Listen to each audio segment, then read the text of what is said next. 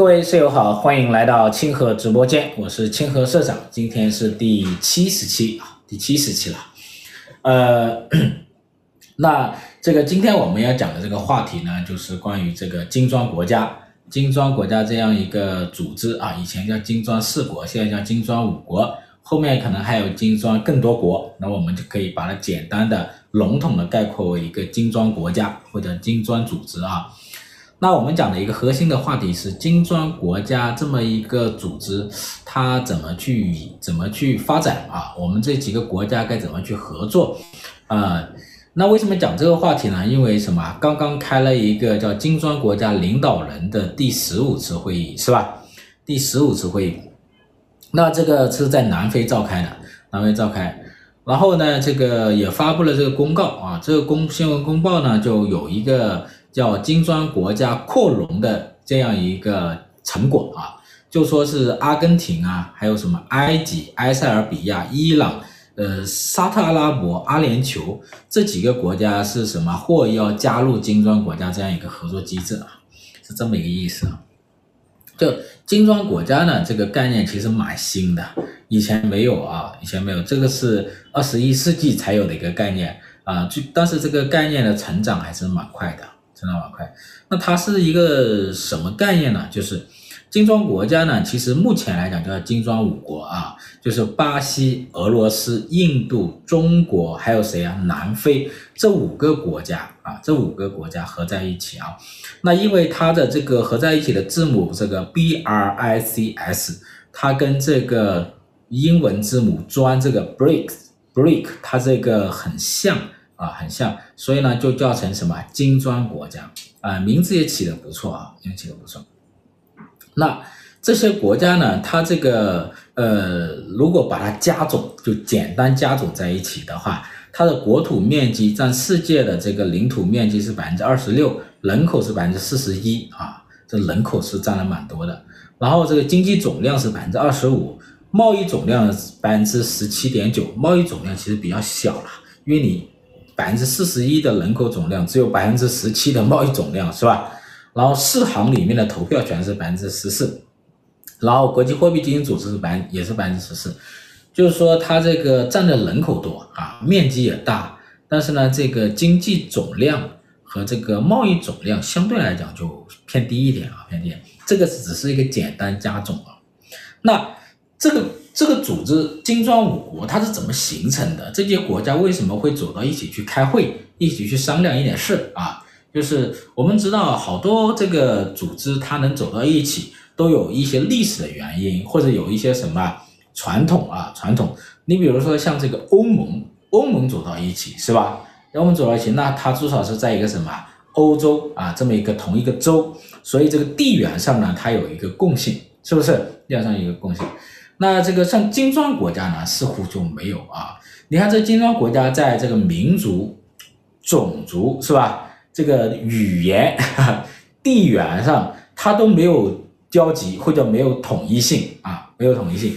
一般这一种国际组织呢，它有一点就区域性的国际组织哈，它都有一些统一性的啊统一性。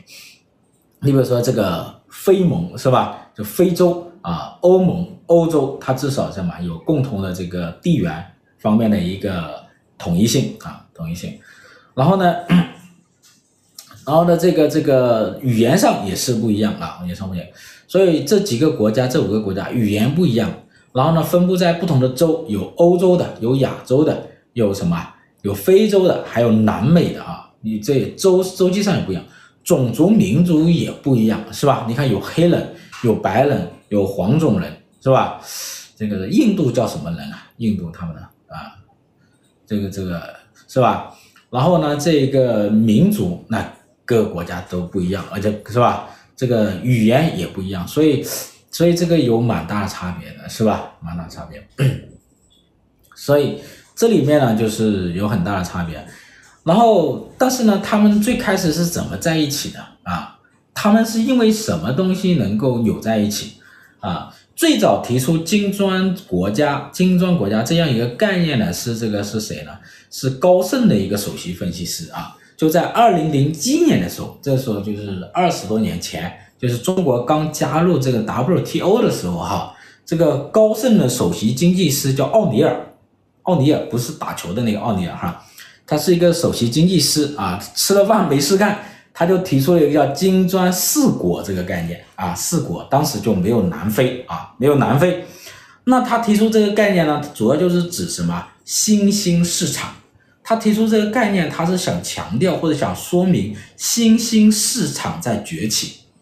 呃，什么意思呢？就是这个我们知道，九一年是吧？这个九一年是这个苏联解体是吧？九一年或者从八九到九一啊这段时间啊，就是社会主义阵营就解体了，然后呢就结束了什么冷战啊？结束冷战。那这个时候呢，就是说全世界就开始进入一个什么全球化。然后这个自由市场，然后呢，新兴世界呢就快速的一个兴起。这新兴国家呢，主还有很多都是什么？我们叫转型国家。这转型国家其中一大波呢，就是个东欧国家，苏联分裂出来的这些国家，包括俄罗斯，是吧？这些国家叫转型国家，开始转向市场经济，转向民主社会啊。那中国呢，也作为一种转型国家啊，那我们就这个更早了，我们就七八年改革开放转型国家。那还有一些原来亚洲的一些这个早期更早的六七十年代就开始转型的国家，那也叫新兴国家哈。所以从九一年开始呢，就用福山的话来叫叫历史的终结嘛。就苏联解体之后呢，那全世界大部分的国家都开始转型转轨，进入到市场经济和民主社会啊，就往这个方向走。所以呢，呃，当时的这个全球化时代啊，这个就发展的很快。啊，很快，然后 转型之后，这个这个转型的过程当中呢，新兴国家呢就开始什么兴起，包括像中国啊也开始兴起啊。那这个时候呢，就全世界都在关注新兴经济体这么一种力量啊。所以这个高盛的首席分析师呢，还是有他的一个敏锐度的。就在零一年，就中国刚加入 WTO 那个时候啊，加入 WTO 那个时候呢，他就提出了这个金砖四国的概念。让世界开始关注啊，金这个这个这个世界的这种新兴经济体，他们一种力量啊。零三年的时候呢，高盛呢他就发布了一个报告，这个报告题叫做《金砖四国与什么与金砖四国一起梦想的这个全球经济报告》，它指的是什么呢？指的是金砖四国这四个国家会迅速的崛起，到二零五零年的时候，也就。也就二零零三年到二零呃五零年，就大概半个世纪之后啊，那个时候叫半个世纪之后，就是世界格局啊，它会说会大洗牌，大洗牌之后呢，世界上会形成六大经济体啊，这哪六大呢？除了老牌的美国、这个日本之外，剩下四个就是这金砖四国，叫中国、印度、巴西、俄罗斯啊。这个当时零三年的时候，高盛是这么预测的啊，嗯，至少在，呃，如果现在来看这个报告的话呢，至少他在过去这二十年里呢，说的还可以啊，说的还可以，呃，那二零零六年的时候呢，这个这四个国家，就巴西、俄罗斯、印度和中国四个国家的外长就在联合国开会。联合国开会的期间呢，然后呢就有首次会晤，就外长就会晤了。既然你们高盛这么说了，全世界的媒体有在炒作，那我们就见个面，是吧？开开会，喝喝茶。所以呢，这个就是什么？开启了金砖国家合作的一个序幕啊，一个序幕。所以最开始的话呢，是一个什么呢？最开始的话呢，是一个外长的一个会议啊，是一个外长的会议。那到零九年的时候就升级了。零九年就从原来的外长会议呢升级为什么国家领导人的一个会议，所以当时是在俄罗斯啊，这就不一样了，就变成了什么国家领导人的一个峰会，级别就提升了，提升了。然后呢，零一年的时候啊，应该是一一年的时候啊，不是零年，一一年的时候呢，南非又加入进来了，所以就变成了金砖五国，金砖五国。那从零九年到现在呢，一共有多少次啊？一共有十五次的这个领导人的一个正式会晤啊，九次非正式会晤，所以呢，这个是金砖五国的他们一个过程啊。所以金砖五国呢，它是怎么走在一起的？我们可以简单的概括一下，就是首先这五个国家都是叫新兴经济体，就新冒起来的经济又发展比较快的啊这样一个国家。然后呢，他们有一些贸易合作。这个贸易合作的比较核心是什么呢？比较核心的是中国和印度呢采购俄罗斯、南非和巴西的资源。为什么这么说呢？因为这五个国家都有一个特点，五个国家呢都不是什么，不是消费市场，或者不是全球主要的消费市场。呃，这个中国和印度呢，主要就是生产产品，但是呢，资源矿产是相对比较匮乏的。另外几个国家，巴西、俄罗斯和南非资源都比较丰富，所以中国呢，主要是向他们采购什么？采购这个能源和原材料。你会发现，你研究我们跟这这几个国家贸易，你就会发现哈，中国跟南非、跟俄罗斯、跟巴西，他们这几个国家的贸易呢，我们都是逆差的。就我们跟很多国家贸易都是顺差的，是不是？因为我们什么？大量的出口商品啊，但是跟这几个国家是逆差的，为什么？原因很简单嘛，就是南非、俄罗斯、巴西这几个国家呢，消费力都很弱，是吧？没啥购买力，所以呢，没有办法购买我们大量的一个商品，这是第一个。第二个呢，他们这些国家的矿产资源很丰富，是吧？我们大量的进口他们的矿产资源来加工商品，然后出口，啊，大致就是这样子。所以呢，我们对他们都是逆差，然后呢，主要就是向他们什么进口这些原材料和能源，好，这个是这这么一个基本的情况啊。那金砖国家呢，它，但是呢，这个金砖国家其实自从提出来，最开始是说这四个国家它有什么，这个是新兴经济体啊，但实际上呢，金砖国家呢带有很强的一个什么，就是政治上的一个倾向。或者说，金砖国家的某一些国家呢，都某一些国家都会在寻求一些什么政治上的一些合作啊，这种倾向一直存在。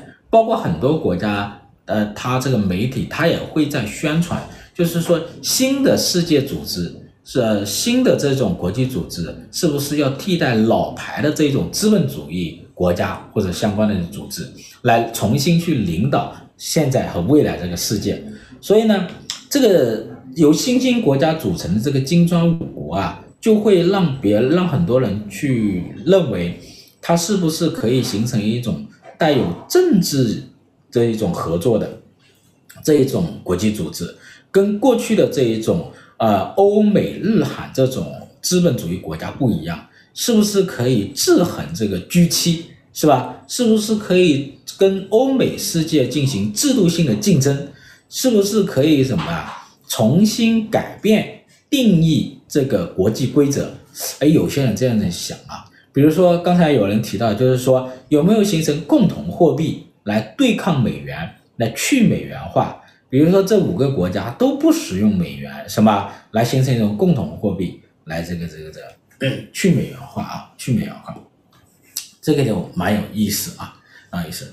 所以呢，一说这个金砖国家开会呢，这种政治议题呢。就很容易让媒体去炒作，但很有意思的是哈，这个这个金砖国家这领导人有十五次会晤，实际上没有一次在会晤上正儿八经的认认真真讨过一些比较核心的政治议题，啊，都很少啊，嘿嘿，为什么呢？为什么呢？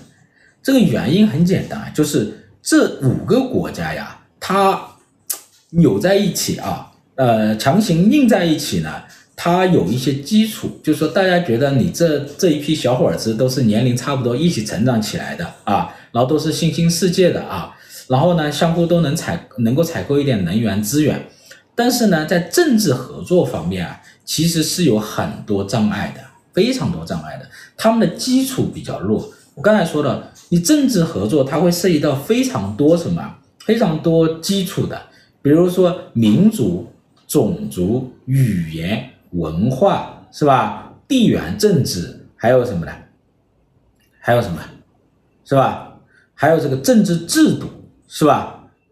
还有什么？共同的意识形态，这些都是很重要的。还甚至还包括一些什么叫历史渊源。政治合作要比什么经济合作啊难得多啊，难得多。宗教啊，对宗教，所以呢，它这个。要比经济合作难得多。经济合作呢，其实是比较容易的啊。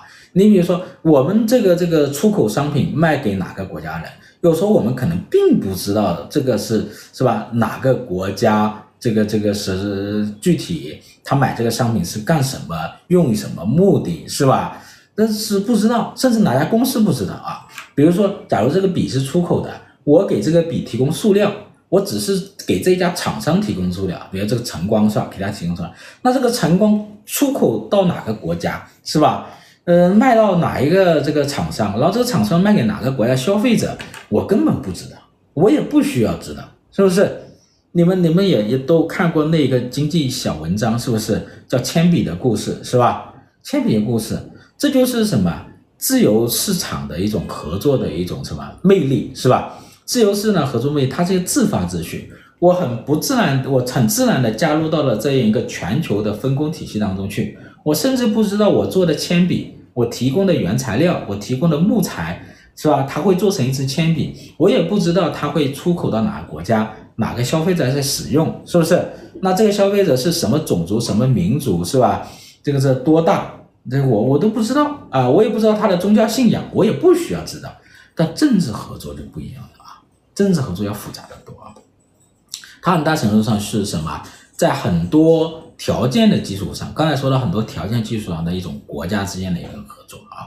那我具体来说就这几个，比如说这金砖五国当中的俄罗斯这个问题啊，会成为金砖国家谋求政治合作的一个很大的一个敏感点，那点，尤其是去年因为打了仗，打了仗之后呢，就会变得非常的这个敏感，是吧？你看这一次去南非开会是吧？那个谁也没去是吧？普京也没去，后来派了他的一个外长去，那你就麻烦了，就是国家领导人他都没法去，因为这个是领导人峰会啊，那很多事情就这呃没法谈。这是第一个，第二个呢，就代表着这个这个国家它这个问题会变得很敏感，很敏感，所以呢，南非也也也会有担忧是吧？所以。但凡会涉及到跟俄罗斯的政治合作的，都会成为一个敏感点，都会成为全球欧美国家关注的一个焦点啊，所以这个是第一个很重要的啊。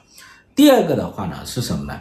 就是，呃，金砖国家当中，并不是所有国家都希望跟欧美世界、美国啊、G7 啊进行制度上的竞争的啊，并不是的。比如说像这个南非、印度和巴西，他们并不希望跟美国进行制度性的竞争啊，至少不是全面的制度性的竞争啊，这一点很关键的。这说明每一个国家的政治诉求、政治利益，它有很大的分歧，是不是？它有很大的分歧，这一点很重要啊。再说到这个，能不能共同推推行一个叫做共同货币，也就去美元化？这个难度是极大的啊，难度极大。这里这里说一个技术性的东西。首先，一个一一个经济体它要推行共同货币，这个难度啊，呃，这个是超出很多人的想象啊，很多人想象。首先呢，这些经济体要什么？经贸上的合作要非常的什么发达，非常的广泛，非常的深入。啊，比如说像欧盟是吧？人家的经贸合作非常的深入，就是一体化的程度非常的高。那现在这五个国家呢，它的经贸合作呢其实是比较弱的，比较低的啊。比如说这个像今年我们对俄罗斯、对南非的出口都增长的比较快啊，但实际上呢，就是南非也好，俄罗斯也好，巴西也好，他们在我们整的这个经贸的这个比例当中啊是比较低的。啊，是比较低的，这是第一个啊。第二个的话呢，是什么呢？就是这里面呢，除了贸易本身合作之外，还有很多更深入的合作，比如说要素的合作、金融的合作、技术的合作、信息的合作。这里面呢，叫做叫什么呢？叫做这个更高级的全球化呢，这几个国家都没有走到啊。现在只是还是一个比较小规模的贸易合作而已啊。这是这是一个，第二个话，共同货币啊，它除了你经贸之间经贸的合作规模和这个很深入之外呢，还要什么？你的政治上的合作啊，也要很强，这个是难度蛮大的，因为这个你的货币现在我们是叫法定货币嘛，法定货币叫做什么？是要国家的货币主权。一旦形成了一个统一货币的话，就意味着货币主权要让渡出去。货币主权让渡出去的话，就意味着你这几个国家的货币主权的合作要非常的好。这就涉及到国家政治制度的合作了嘛。那这是第一个。第二个的话呢，你的货币合作之后呢，那你的就是统一什么？你的货币政策就是统一的了，统一加息，统一降息。那你的财政合作就要非常的什么？非常的紧密了。那你看，这个欧盟之间的经济合作都很好，货币统一货币也不错。但是呢，这个零九年为什么爆发欧债危机啊？欧债危机主要的原因是什么？就是它的货币合作之后呢，它的财政合作什么不够匹配，没有匹配上。所以的话，有些国家在这一种。呃，在这种加息也好、降息啊和和货币政策的变化当中啊，它的财政上是跟不上的，财政上跟不上呢，就会大规模的借债，然后呢，因为没有统一的什么财政的这样一个委员会，欧盟这样的财政委员会来控制他们的什么，第一是这种债务，第二是什么来调节他们的财政的一个余缺啊，最后就出现了什么一些国家经济跟不上的国家大规模的这个财政赤字啊。是，所以这个难度是非常的大的啊。第三个很重要是，你这样子的话会面临一个什么呢？去美元的一个风险啊。其实这些国家啊，并不会想怎么去美元。你看这个巴西啊，你看巴西这个国家，它去年是不是增加了一点点我们人民币的一个储备啊？但是人家，人家主要的一个储备的货币是什么？还是美元嘛？绝对的大头还是美元，百分之九十多。都是美元嘛，是不是？这是第一点，这第一点很重要的啊。所以这些国家呢，它不是真正的去美元，它持有的美元的量绝对量还是非常大的啊。那，是吧？还是非常大的。那那为什么有一些国家它有什么愿意去持有一点其他国家的货币或者增加一点黄金呢？就是因为去年的那一场战争，然后呢，同时又对俄罗斯的一个什么金融上的制裁。也让一些非欧美国家、金砖国家开始，是不是要什么，稍微为这个共同货币也好，或者说不叫共同货币啊，叫叫什么这个这个呃这个金融啊金融体系啊，能够分散一点风险啊，分散点风险，也有这样一个一个想法啊，一个想法。但这个呢，仅是一个想法而已啊，它短期间内它很难推动什么，呃，很难推动什么。呃，另外一点呢，就是有一些国家持有别的国家的货币，比如说有一些国家它持有我们的人民币，它是不是真正的把我们的人民币作为长期的储备货币来处理？这一点很重要的哈，他会不会在觉得，哎，他需要的时候、合适的时候就什么卖掉它，然后置换成美元啊，或者是说去买黄金，这些呢都很关键，就是说。嗯，我们在推动一些货币的贸易的时候呢，它是不是会信任你这个货币很重要？它只有如果之间相互之间不信任相互之间的这种货币呢，就很难形成一个所谓的共同货币。就这些国家当中，你会发现一个特点哈，其实呢都是比较信任美元。就这些国家都持有的美元量都很大，你看中国持有的美元量也很大，这个这个什么印度是吧？巴西是不是持有的这些美，这南非持有的美元量都很大？其实这些国家啊，在全球货币当中啊，都比较什么信赖美元。这一点就是怎么去美元化呢？是不是很多国家都还用美元来发自己国家的这个货币呢？啊，这里面唯一的区别就是俄罗斯，哎，俄罗斯没有办法了嘛，是吧？受到制裁，从克里米亚之后，他就开始什么？抛掉美元了，没办法，然后就开始储备黄金，是吧？储备黄金，所以的话呢，这个共同货币这个东西呢，可以提啊，不是说不能提啊，但这个东西的难度呢，要比一般的经贸合作啊要难得多，难得多啊。还有一个就是说，呃，第三大难点是什么呢？就是这几个国家呀，它有自己的一些分歧和矛盾啊，分歧和矛盾。因为毕竟他们的基础很弱嘛，是吧？这些国家来自不同的州、不同的语言、不同的民族、不同种族，是吧？然后这个这个分歧还是比较明显的。比如说印度跟中国的这个分歧，啊，这个大家都知道。这两年也发生了一些事情啊，所以这个呢就嗯不太容易啊，不太容易。现在你看这个印度，它加入这种印太组织是吧？印太组织这个 制造业的发展也很快，跟中国呢存在一定的竞争关系啊。是吧？那一定的关系。呃，所以这一点是很重要的。最后总结起来呢，这些国家呢，就是说，呃，都这些国家呢，大多数都是还在什么现有的全球化的主流市场中中获得最大化的一个利益。比如说中国现有的主要还是什么？向欧美国家出口商品。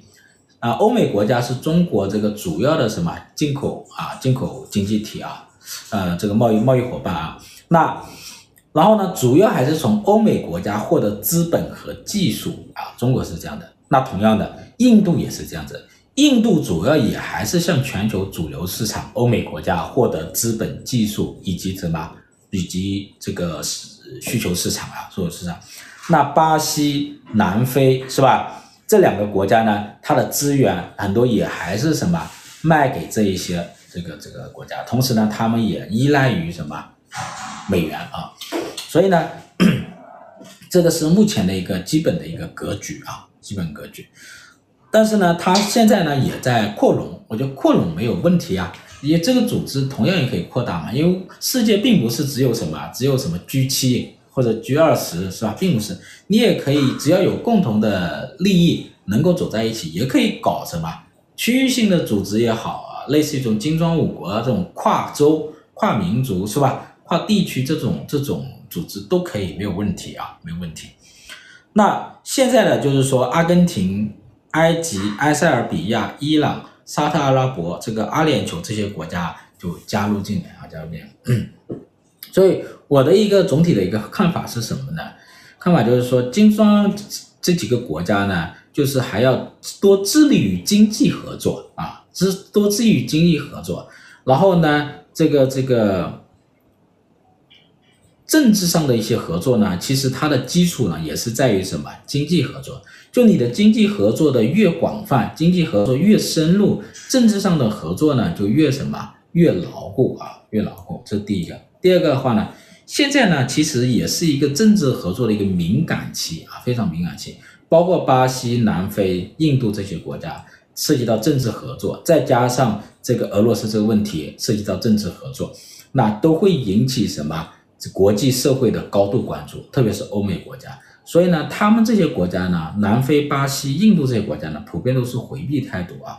所以呢，在未来这个时间里，这个组织的一个发展，其实可以多更加的什么，更加的致力于经济合作，把经济合作的基础打牢固啊，这一点是很重要的。